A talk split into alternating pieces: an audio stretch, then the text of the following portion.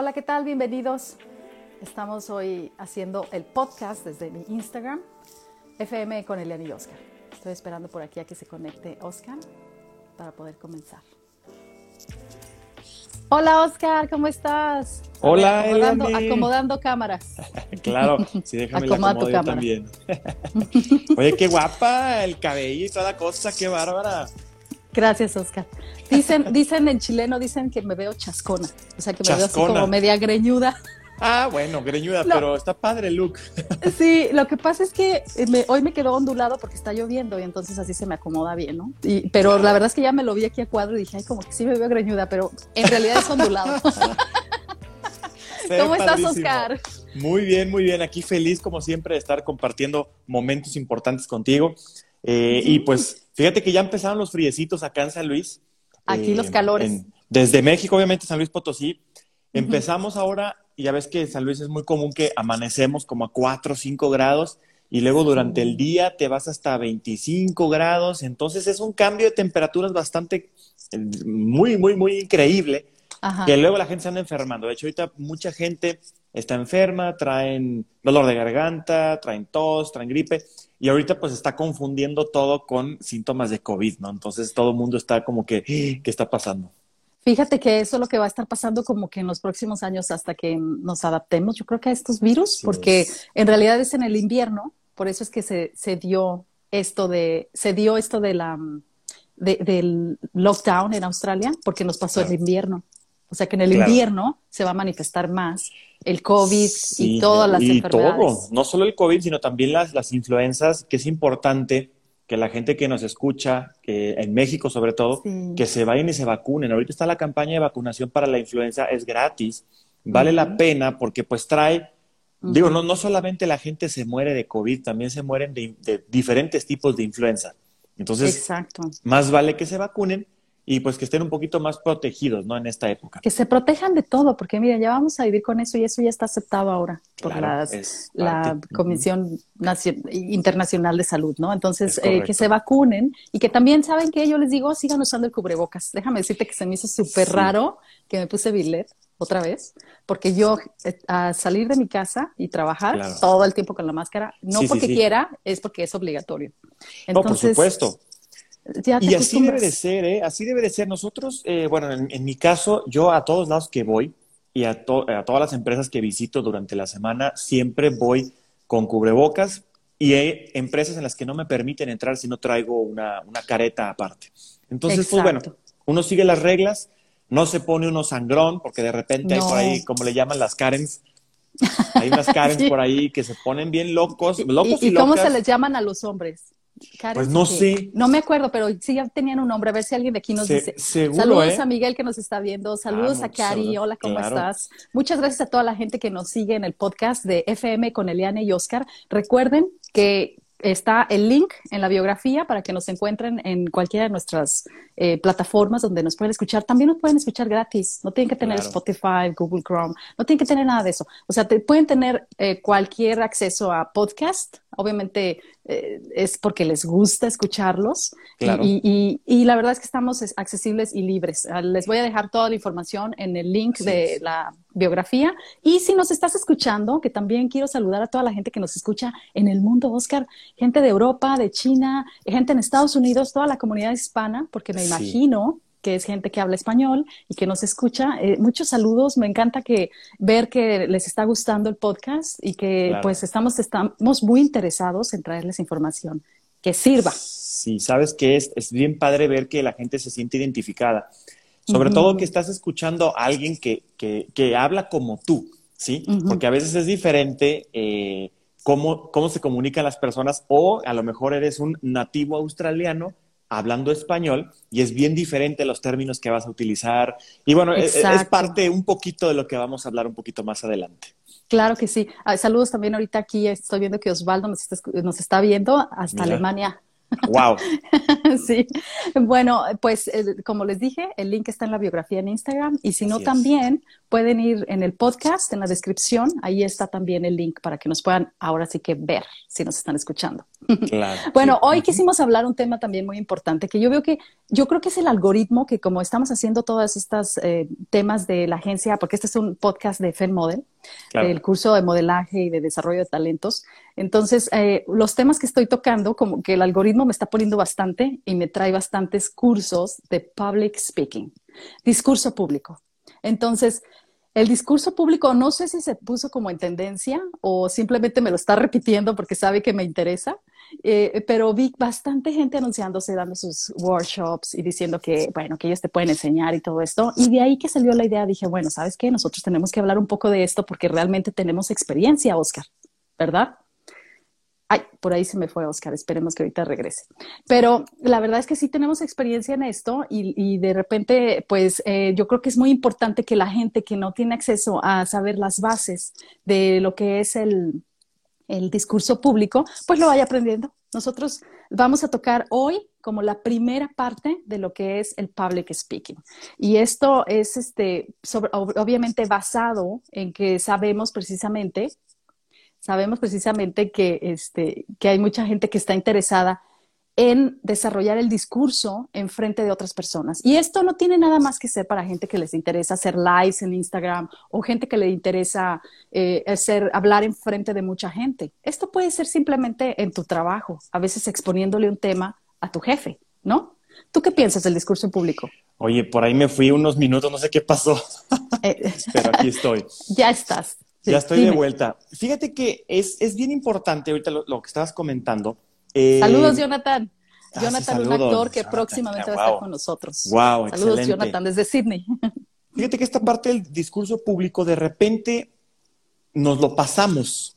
Eh, no nos damos cuenta de la importancia que tiene. Y sobre todo ahorita, en estos tiempos en donde solamente nos estamos comunicando por, por medios digitales, ¿sí? Que es, es una parte que normalmente en las escuelas, por ejemplo, en las universidades, a lo mejor llevas ciertas introducciones al discurso público, llevas algunas clases en las que se te ayuda o te apoyan a que sepas cómo hablar en público, cómo desenvolverte en público, pero ahorita todo esto está detenido, ¿sí? Todo, Toda esta parte de lo que es el, hablar en público, pues ahorita no existe al 100. Digo, estamos, estamos ya agarrando vuelo otra vez, estamos empezando a hacer eh, ya exposiciones y, y empiezan a haber muchas cosas, pero es algo que se perdió por un momento y creo que es muy, muy, muy importante poderlo hacer y poderlo practicar, que esa es la parte más importante.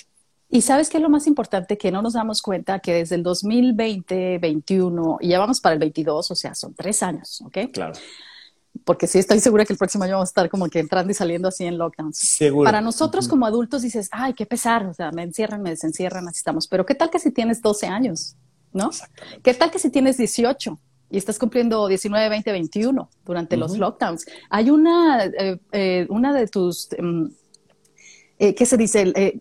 El aspectos de la vida, que es el poder interactuar con otras personas, el poder hacer, por ejemplo, en la clase, como tú dices, e-, era tan normal en México que de repente el maestro dice, ok, fulanito, te toca este tema y te tocaba estar al frente de la gente. Expones. De, la exposición del tema, ¿no? Y aun con el miedo y todo, y con lo hacías, pero te exponía, te hacía la práctica y te desarrollaba ese talento, ¿no? Pero ahora que no están haciendo esto y que todo lo están haciendo online, la verdad es que se está perdiendo ahí un skill, ¿no? Una habilidad que es muy importante. Exactamente. Y eso es lo que por eso hoy vamos a tomar esta primera parte de lo que es el discurso público. El discurso público tiene muchos elementos. Pero antes de empezar en el discurso público, para la gente que les interesa, por ejemplo, aprender más sobre cómo puedo hacerlo, practicar y cosas así, yo les voy a dar una súper recomendación. Yo encontré aquí en Australia el grupo de los Toastmasters. Ustedes lo encuentran como toastmasters.org. Les voy a dejar la página en la biografía. Y este es una organización no gubernamental a nivel mundial. Tú la encuentras en todos lados. Yo no la conocía. La verdad es que fíjate, Oscar, que cuando llegué aquí a Australia, pues ah, mi intención más bien fue como que encontrar un grupo donde yo pudiera practicar mi inglés. Claro. Porque no era tan sencillo que yo pues anduviera platicando con la gente en la calle o al trabajo tú ya tenías que llegar con ese desarrollo, ¿no? Del discurso en inglés. eh, yo lo tenía bien preparado en español, pero en inglés era como, uy, ¿cómo le hago? ¿no? Es, otra cosa completamente diferente. El acento, todas estas cosas. A veces estabas diciendo lo mismo, pero resulta que lo estabas diciendo con un acento diferente y ya se escuchaba otra palabra. Y estando en Australia, que también es un inglés súper diferente del que tú conoces en Estados Unidos o en Inglaterra, pues también a veces era como que, ay, bien, muy, este, difícil para mí, ¿no? Y anduve buscando dónde podía practicar con un grupo de personas de habla inglesa que yo pudiera estar así como que interactuando, pero constantemente, y que encuentro los Toastmasters. Alguien me lo recomendó, fui a este grupo, la verdad es que te cobran una cuota anual muy módica, así debiera de ser, y es un grupo que realmente apoya el discurso público y el liderazgo. O sea, esto nació en 1905 con una persona que se llama Ralph C. Y él en Estados Unidos se dio cuenta de que había una necesidad de que la gente supiera cómo desarrollar un tema en frente de otros, pero también que tuviera las habilidades de manejar, organizar un meeting. Porque como que todo el mundo se juntaba cuando era del trabajo y, o sea, todo era por todos lados. Y él dijo, oye, como que aquí falta orden, ¿sí? Y entonces creó los Toastmasters, que Toast es como el brindar, ¿sabes? El brindar, exactamente. Cuando tú dices, voy a hacer un toast, es como voy a brindar, ¿no? Sí, en es un brindis, exactamente. voy a, hacer unas palabras, exactamente. Ándale, sí que dices, a ver, voy a hacer unas palabras en la boda, ¿no? Y claro. Eh, hoy quiero decir, bueno, de ahí salió que dijo él, vamos a hacer un, el, el, el maestro del brindis, ¿no? ahora sí que puede ser la traducción. Claro, claro. Y, ajá, y entonces de ahí que él empezó a organizar como muchos ejercicios y la verdad una dinámica bien interesante en la que cuando tú te integras a estos grupos, empiezas así desde principiante y puedes ir avanzando a practicar bastante el discurso público de una manera muy creativa. Y la verdad es que sí me ayudó. Me ayudó tanto que incluso con mi pobre inglés o lo que yo tenía, eh, me llegué a concursos regionales, ¿no? Y estaba participando yo en concursos de discurso público con australianos. O sea, yo estaba así de, ¿qué? Claro, wow. Entonces, la verdad es que fue muy enriquecedora porque yo sé que lo que pasó fue que me ayudaron a confiar en mí. Es lo que te iba a decir. Fue la clave. Exactamente. Y que creo que es una parte crucial de esto, que te tengas confianza. Pero sabes que hay gente que lo tiene de una manera muy natural, ¿sí? Ya sabes expresarte y no te da miedo y hablas en frente de mil personas, cien personas o dos personas y para ti es básicamente lo mismo. Pero hay gente que tiene ese pánico impresionante a, hablar en frente de, público y aunque sean pocas personas, ¿eh? aunque sea un salón de 10 personas, tienen un, miedo impresionante a desenvolverse, a sentirse cómodos hablando con la gente. Y es algo que, por ejemplo, yo te soy honesto, cuando yo era niño, yo siempre tenía esos, esos miedos, ¿verdad? Afortunadamente, las escuelas en las que estuve siempre, pues te van impulsando a esta parte de lo que es no, no tan específico como discurso público, pero sí de que tenías que exponer un tema, cada mes había un proyecto y tenías que pararte enfrente de la gente y exponerlo. Entonces todo eso te va dando herramientas y te va dando esa sensibilidad y esa fluidez que se requiere. Ya posteriormente, pues empiezas a aprender otras cosas, ¿no? Otras, otras habilidades son importantes. Es, por ejemplo, el cómo pararte, ¿sí? Cómo modular tu voz, que es una parte importantísima. A veces nosotros gritamos a lo menso, ¿sí? Y a veces no necesitas gritar, ¿sí? todo, todo depende de dónde vas a estar, ¿verdad? Tienes que saber dónde vas a estar, si vas a tener un micrófono o no, si lo, que sea, el ambiente donde vayas a estar, pues tienes que tener otras ciertas habilidades que seguramente una organización como esta, la de Toastmasters, te da para que obviamente salgas adelante. No sé si nos puedes comentar un poquito más sobre qué es lo que te enseñan en este tipo de cosas. Sí, lo que hacen es más bien una práctica de que todo el tiempo estás, este, por ejemplo, tienen un, un meeting, un orden de un meeting, eh, donde tú desde que empiezas a participar con ellos, pues por ejemplo, sabes que el próximo meeting te toca a ti desarrollar un discurso en frente de ellos, ¿no?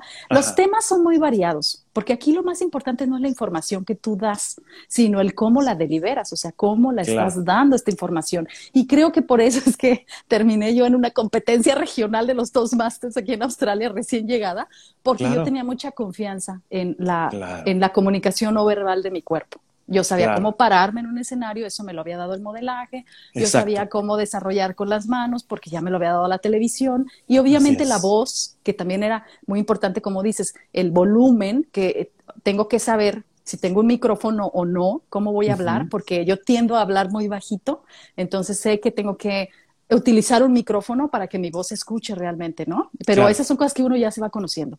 Eh, después de que participabas en estas, este, como discursos entre el grupo, también había, por ejemplo, muchos ejercicios de, así como muy espontáneos de preguntas y respuestas, ¿no? En el que tenías que pasar y contestar preguntas así como concurso de belleza, ¿no? De que, sí, sí, sí, en el momento. Sí, ¿usted qué opina de, de, que llueva? Así cosas muy sencillas y tú, ay, pues y tú, la cosa era que tú tenías que hablar y hablar. Entonces, la verdad es que hacen de una forma muy sencilla estos ejercicios para que uno vaya poco a poco creciendo a tu paso.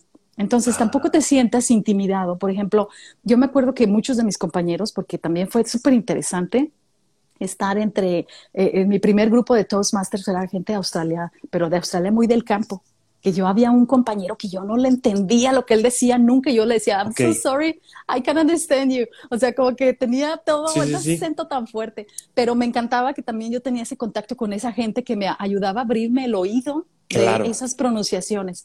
Y entonces, cuando tú convives con esta gente, te das cuenta que hay personas muy, muy tímidas. O sea, en los Toastmasters también hay gente que dice, uy, es que yo te lo juro que tengo un miedo y tampoco se le esfuerza. O sea, no, no vas ahí, ah, no, pues ahora tienes que hablar con todo el miedo. Claro, claro. Vamos a darte tu pasito, ¿sabes? O sea, obviamente los que somos más como, yo, yo, yo quiero, o sea, te parabas, ¿no? Vas a, tu, vas a tu tiempo, a tu, a, tu, a tu ritmo pero nadie te presiona. O sea, si tú necesitas más tiempo, lo puedes tomar. Si tú necesitas un poco de apoyo, puedes eh, mentorear a alguien para ayudarle a, cómo desarrollarlo. Y además se tocaban temas que tenían que ver, o sea, ellos tienen una agenda muy bien organizada con información y todo sobre cómo desarrollar un discurso. Entonces, si yo les, les quisiera dar algo hoy en este tema, es únanse a cualquiera de estas organizaciones de los Toastmasters. Los, pueden, los pueden encontrar en un montón de lugares. Hay de todas las nacionalidades, es internacional, la comunidad es bien amigable la cuota anual es muy accesible, así debería de ser. Y creo que hay Toastmasters en inglés, por ejemplo, en, México, para hacerlo en inglés. Para hacerlo en inglés en México, exacto. Exacto. Y también para hacerlo en español, para los que no tengan el inglés también. Pero yo les recomendaría que si tienen, por ejemplo, bases del inglés, pues métanse al de inglés. Total, van a estar en México y, y igual ahí pueden como que, ay, ¿qué dije? Y estar como eso los va a empujar bastante a que puedan tener un desarrollo de discurso público en inglés mucho mejor. Pero bueno, yo aquí obviamente no tuve opción, la opción era en inglés, pero a mí me ayudó bastante para poderme sentir como más confiada a la hora de hablar, que la gente me entendiera y que yo les entendiera cuando estábamos en cualquier situación de trabajo, ¿no? Eso fue súper interesante. Pero bueno, quiero decirles un poquitito antes de, perdón, Oscar, sí, de que una de las cosas más importantes también era de que además de la postura, la comunicación, ¿no? Como dijiste tú, la comunicación no verbal, ¿no? De cómo estás mirando a la gente, reconociendo, ¿sí no? Porque, o sea, no es lo mismo estar así, ay, sí, Oscar, pues sí, sí, así, a, estar aquí, ¿no? Hola, ¿qué tal? ¿Cómo están? ¿Verdad? Me imagino, tú lo aplicas, me imagino que tú vas a tener bastante de esto. Todo, ya lo traes días, Todos los días lo aplico, te, te soy honesto, esto se hizo, se hace con la práctica a mí me ayudó muchísimo el también estar en la docencia. Sí, muchos años de mi vida fui profesor de física y matemáticas y entonces a veces los temas físicos y matemáticos son un poquito más complejos de explicar. Entonces tienes que, aparte de aprender muy bien lo que estás enseñando, tienes que saber cómo decirlo, ¿verdad? Para que todos te entiendan, porque cada cabeza es un mundo. Entonces, no es lo mismo eh, dos personitas que están viéndote ahí, a lo mejor el que está hasta atrás ya lo sabe todo, ya lo entendió, entonces tienes que buscar otra manera de hacer las cosas. Es, es bien interesante todas estas herramientas que te va dando la vida y cómo lo vas logrando. A mí me encantaría, por ejemplo, tomar un curso como esos, como los, de Toastmasters. Te lo, super recomiendo, Oscar. Vas eh, al buscador de internet que tengas y ahí le pones el toastmaster.org y te va a decir cuál es el más cerca a tu localidad. Y luego también hay diferentes grupos. Hay el, el público general, gente como nosotros, y está el académico también. Para la gente que está en la universidad, que también tiene que desarrollar temas, pero a otro nivel. El académico, obviamente, en inglés yo no lo tomé porque era, era más arriba de lo que yo, yo necesitaba nada más hablar. Oye, te voy a contar una anécdota bien chistosa.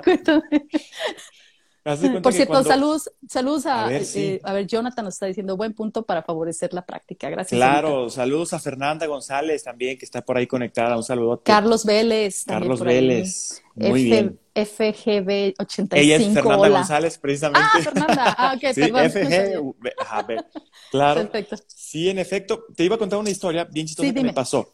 Cuando yo me aventé ya a la parte de la conducción, eh, obviamente ya tenía yo bases de la parte de lo que es la televisión, pero en la televisión estás con una cámara, que a veces también la cámara es bien traicionera y a la gente le ah, da pena ver la cámara, directamente a la cámara. Hasta que lo ves enfrente, hasta que lo vives, es cuando realmente entiendes eh, lo que impone la cámara enfrente de ti, aunque no estés con mucha gente.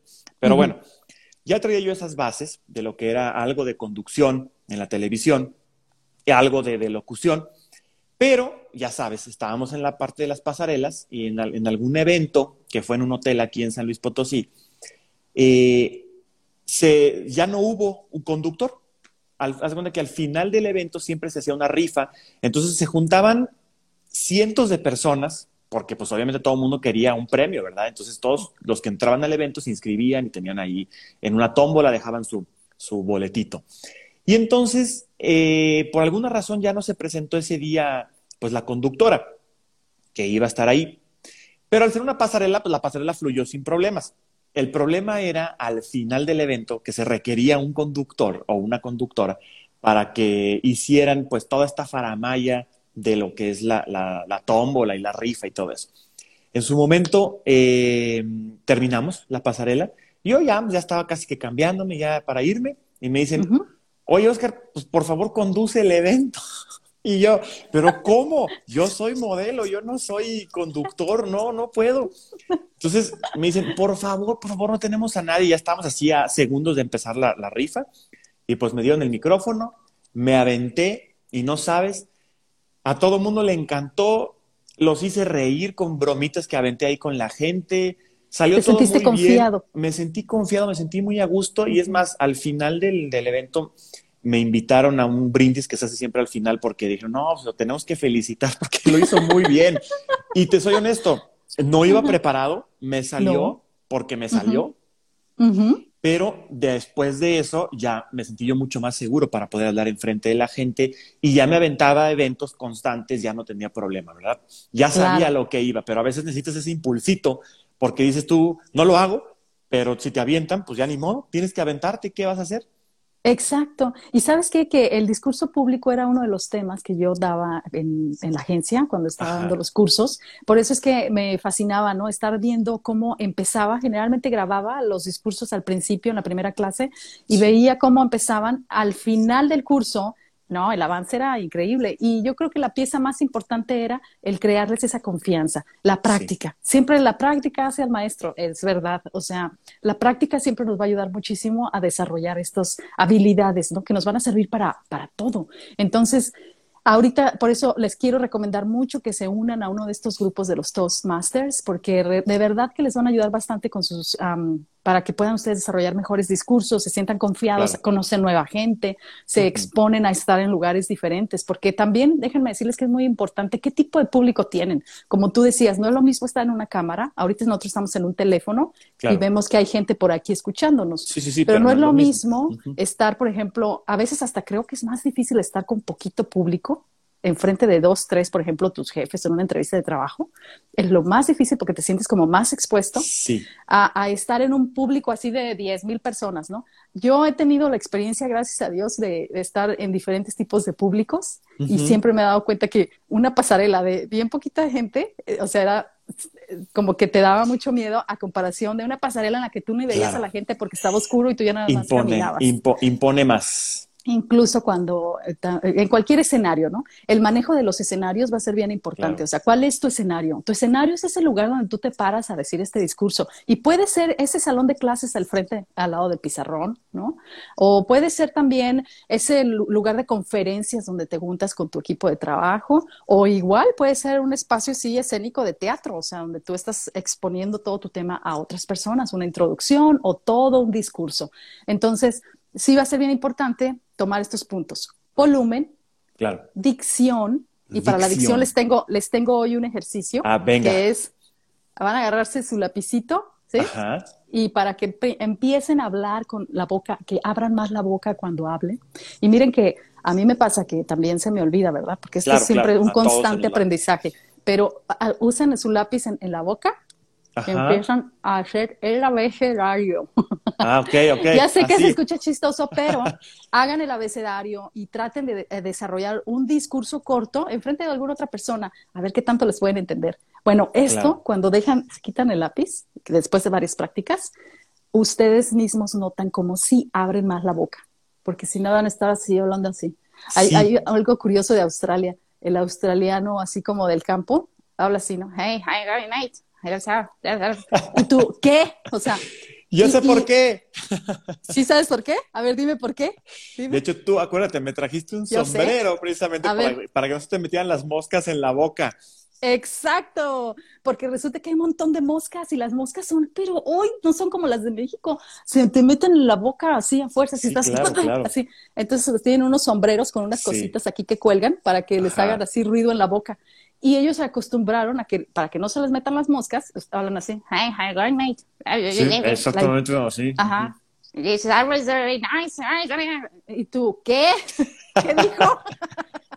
Entonces, bueno, para evitar hacer eso, si no hay moscas, usen su lápiz hasta el Mira, fondo y practiquen. bien Muchísimo. interesante. Nos está diciendo aquí Fernanda González. Dime. Dice, ese ejercicio lo ponemos a los niños para pronunciación y es completamente para la pronunciación. A veces por Exacto. tener la, la boca cerrada no se nos entiende absolutamente nada. ¿O sabes qué pasa Exacto. muchísimo? Otro tip, queremos hablar rapidísimo. Y También. es, y es muy común. ¿Por qué? A Porque el pasa. cerebro, a mí también me pasa, el cerebro va más rápido que la boca, definitivamente. Entonces, tú quieres ir alcanzando las ideas y quieres alcanzarlas, pero nunca puedes. Y entonces no terminas una idea, no concretas nada y, y se vuelve complicado. Sí, y, y es la emoción a veces. También Claro. pasa mucho con los amigos. Ay, espérate, es que déjame contarte que no sacaste". Y vas así bien Sí. rápido. Bueno, también las pausas, los silencios, el ritmo, Exacto. el que cuentes las cosas de una manera interesante, ¿sabes? A veces también eso es muy importante. Hay un ejercicio ahorita ya nada más para cerrar, porque ya déjame cerrar el punto. Sí, sí, sí, claro. Hay un ejercicio interesante de entonación, eso también sería en la próxima clase, porque esta va a ser la primera parte. Claro. En la segunda parte les vamos a tocar todos estos temas. Hoy ya les di un súper consejo, únanse Sí. a los Toastmasters. Pero eh, en, esta, en, en esta entonación es bien curioso, por ejemplo, cuando le cuentas a un niño, ¿no? Cuando tienes bebés o un sobrinito y les dices, Claro. este, mejor que levantes tus, tus juguetes porque si no te voy a dar una nalgada. Y se lo dices así como bien bonito, Bien ¿no? feliz, Y se pero- quedan mirando como, ah, ok, Ah. ¿no? A que le digas, mejor que levantes tus juguetes porque si no te va a dar una nalgada, ¿no? Claro. Entonces, y, y, el mismo ejercicio, se lo pones, por ejemplo, a un animalito que tengas, un- una mascotita, por ejemplo, a mi gato, que a veces le digo, ya no te voy a dar de comer porque ya te di de comer muchísimo, y se me queda mirando como, ok, quiero más, miau, miau, miau, Claro, empieza, ¿no? claro. Y dices, que no te voy a dar de comer. Entonces, le estás diciendo lo mismo, pero con diferente entonación, Entonación. y causa, el, el efecto es totalmente diferente. Entonces. Hay que saber también utilizar la entonación para no caer en esas, am, ¿te acuerdas en las escuelas que tienes estos maestros? Yo me acuerdo tantos maestros en la- desde la escuela, la primaria, la secundaria, la prepa, la universidad, Claro. tan aburridos que hablaban, eh, porque entonces, no sé qué, que. Ay, y estabas durmiéndote en la clase y decías, ay, qué aburrida es esta clase Sí, sí, sí, claro. lentos y aburridos. Yo me acuerdo de una clase que tenía de historia del arte y, y la maestra era tan aburrida. No, yo reprobé esa materia. Pero fíjate, después, en, cuando terminé la universidad, yo estaba en un diplomado de, tengo un diplomado de historia del arte y de apreciación a, la, a la pintura contemporánea, Ajá. que lo hice en el Instituto de Bellas Artes. Y, y la Wow. maestra era tan interesante que yo, yo iba todos los días a la clase así absorbiendo, porque ella me contaba Claro. la historia y me decía de los pintores y de la arquitectura. apasionada. No, y yo era, wow, o sea, cómo eso no me lo enseñó la, aquella maestra tan aburrida que tuve en la escuela, ¿no? te, Entonces, tiene, te tiene que apasionar. y tienes que saberlo de, de liberar, porque al final de cuentas a los maestros para eso les pagan. Entonces ellos también deberían de aprender a hacer esos discursos Sí, públicos sí, en sí, frente de los alumnos más Exacto. interesantes. No, y tienes que ser un precursor y tienes que saberlo enseñar. Pero bueno, vamos a ver otros temas la próxima vez. Claro que sí. ¿Te parece? Eh, eh, comentarios, ¿qué nos dicen? ¿Qué nos dice Por- Fernanda? Por aquí nos comentaba Fernanda que era un Ah, ejercicio sí, sí. Que, que le ponía a, a los niños y sí, en efecto, ayuda muchísimo para la parte de pronunciación. Y bueno, iremos viendo otros tips la próxima vez que, que nos juntemos también para ver de qué, qué, otras maneras o qué otros tips, otros consejitos les podemos dar a las personas para que uh, vayan practicando esta parte de lo que es el discurso. Mejoren su discurso público. Claro que sí. Me dio mucho gusto estar contigo, Oscar. Igualmente. ¿Con algo más o nos vemos a la próxima? Yo creo que nos vemos la próxima. Siempre bien uh -huh. contento de estar aquí presente y pues bueno, a, a aportar un poquito más a esta sociedad. Claro que sí, hacernos todos mejores. Claro. ok. Nos vemos hasta la próxima. Que estés ah, muy buenas, bien. Bye, buenas bye. noches, México. Buenas noches, ¿Sí? México. Exactamente. Y, bueno, y aquí buenas tardes. Buenas tardes. hasta luego. Bye. Bye.